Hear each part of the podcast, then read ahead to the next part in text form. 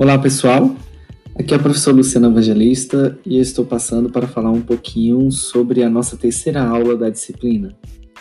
Bem, nessa terceira aula iremos trabalhar o metabolismo dos carboidratos e sua aplicação no exercício físico. Com esse podcast, espero contribuir para o melhor aproveitamento desse conteúdo e antecipar parte daquilo que discutiremos durante o encontro na aula.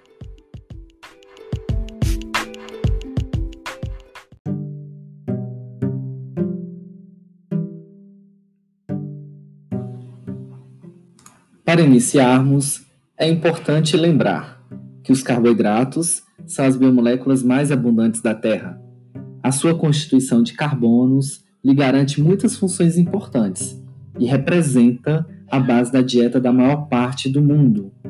Dentre as funções principais dos carboidratos, destacam-se produção energética, reserva energética, componente estrutural celular, componente de moléculas de RNA e DNA, além de outras funções tantas, como lubrificação das articulações e formação de glicoconjugados, em que os carboidratos se conjugam perfeitamente com proteínas e lipídios para permitir a comunicação entre células, a comunicação intracelular e também a formação de outros componentes importantes para a estruturação membranar.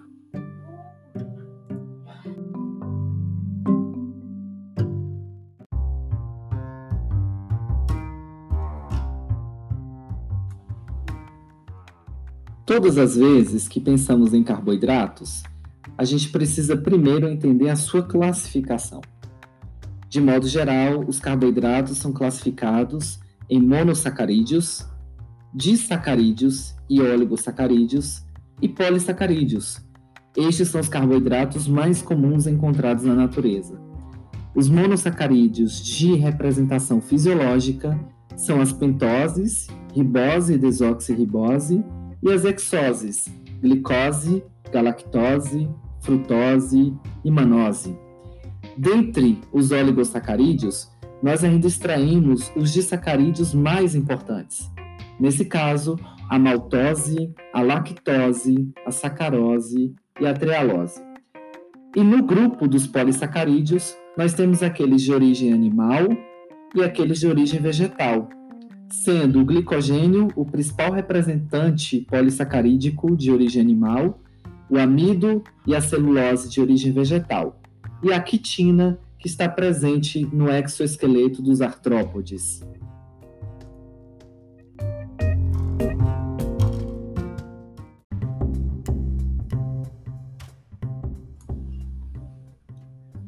Para que a energia metabólica contida nas moléculas de carboidratos seja amplamente utilizada pelas células, é importante, inicialmente, que os carboidratos sejam digeridos.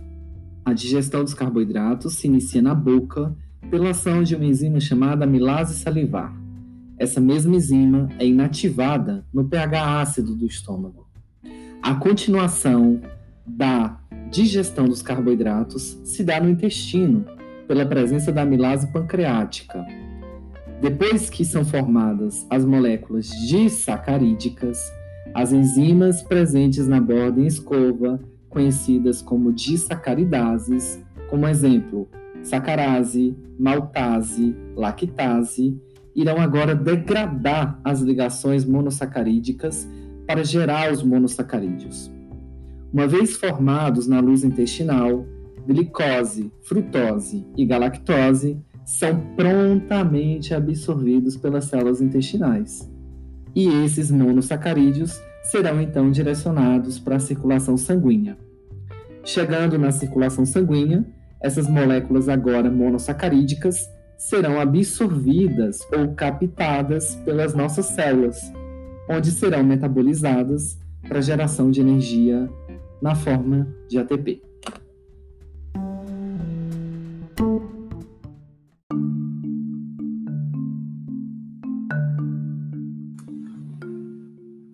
Dentre os monossacarídeos, a molécula de glicose é a preferencialmente utilizada pelas células para geração de energia metabólica.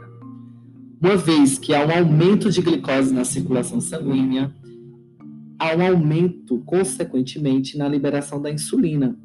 A insulina é o hormônio que facilita a captação de glicose para o interior celular. A insulina, ao se ligar no receptor de insulina nas células, estimula a translocação do transportador de glicose para as membranas. O transportador de glicose é chamado de GLUT. Uma vez inserido na membrana, ele facilita o caminho da glicose da circulação sanguínea até o interior celular. Dentro da célula, a glicose tem vários destinos diferentes. Um deles é a formação do glicogênio, que é a reserva energética na forma de carboidrato. O outro caminho é a oxidação da molécula de glicose pela via glicolítica, até a formação de duas moléculas de piruvato. Quando os piruvatos são formados ao final da glicólise, a gente garante a produção de ATP e de NADH, e ao mesmo tempo a gente permite uma produção rápida de energia para a célula. Os piruvatos, ainda no citosol da célula, podem ser direcionados para a fermentação lática, gerando duas moléculas de ácido lático. É a via rápida, anaeróbica de produção energética a partir de um carboidrato. Outro caminho que a glicose pode seguir dentro da célula é estimular a formação de gordura, especialmente quando o seu nível está muito elevado, além do que a célula precisa para geração de energia. Por isso é importante mantermos o controle glicêmico principalmente na nossa dieta.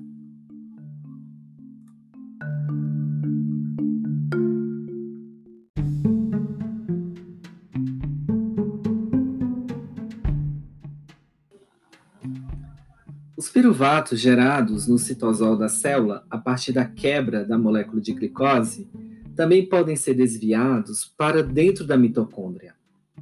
Lá dentro da mitocôndria, esses piruvatos são automaticamente convertidos a moléculas de acetil-CoA.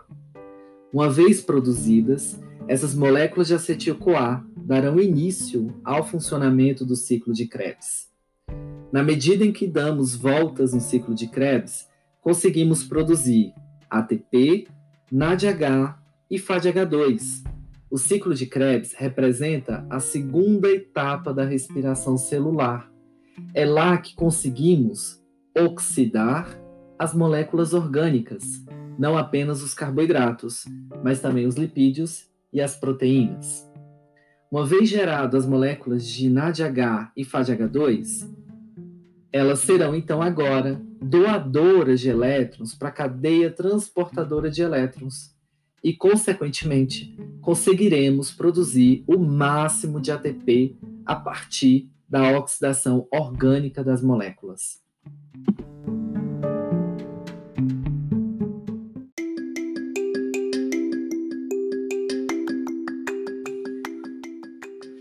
De maneira bem simples, fica claro que o metabolismo dos carboidratos dentro da célula pode acontecer em condições anaeróbicas, mas também pode acontecer em condições aeróbicas, e com isso a gente tem um balanço da produção de ATP celular.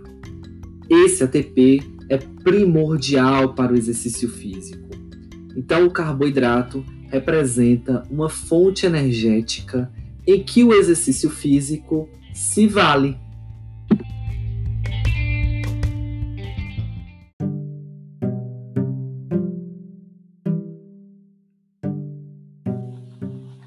Como veremos no momento da aula, os carboidratos são primordiais para diferentes modalidades esportivas, mas é claro que depende de alguns fatores, como, por exemplo, a intensidade do exercício físico e a duração desse exercício.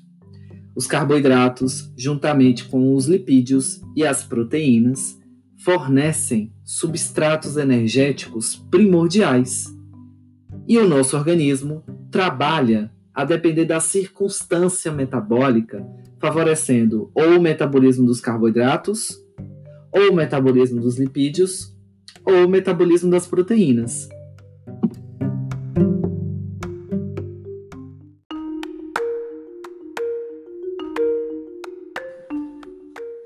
pensar em restringir o carboidrato totalmente na atividade física talvez não seja a melhor saída. Precisamos ter cautela. Precisamos pensar o quanto esse carboidrato é fundamental. Todo cuidado é pouco, por isso que trabalharemos também a questão das recomendações antes do exercício, durante o exercício e após o exercício.